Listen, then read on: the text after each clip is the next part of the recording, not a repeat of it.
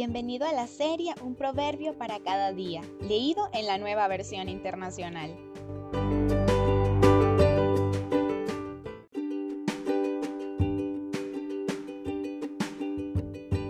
Proverbios 13. El hijo sabio atiende a la corrección de su padre, pero el insolente no hace caso a la reprensión. Quien habla el bien, del bien se nutre, pero el infiel padece hambre de violencia. El que refrena su lengua protege su vida, pero el ligero de labios provoca su ruina. El perezoso ambiciona y nada consigue. El diligente ve cumplidos sus deseos. El justo aborrece la mentira. El malvado acarrea vergüenza y deshonra. La justicia protege al que anda en integridad, pero la maldad arruina al pecador. Hay quien pretende ser rico y no tiene nada. Hay quien parece ser pobre y todo lo tiene. Con su riqueza el rico pone a salvo su vida, pero al pobre no hay ni quien lo amenace. La luz de los justos brilla radiante, pero los malvados son como una lámpara apagada. El orgullo solo genera contiendas, pero la sabiduría está con quienes oyen los consejos. El dinero mal habido pronto se acaba.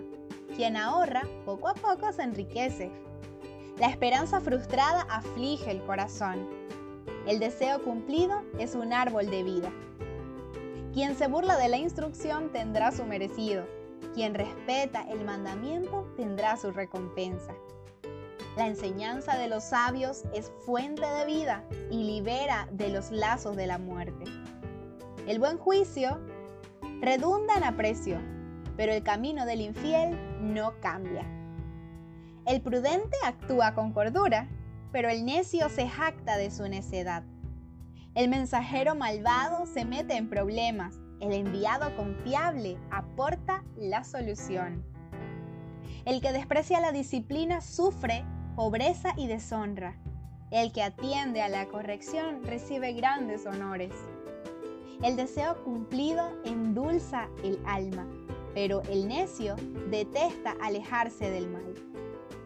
El que con sabios anda, sabio se vuelve.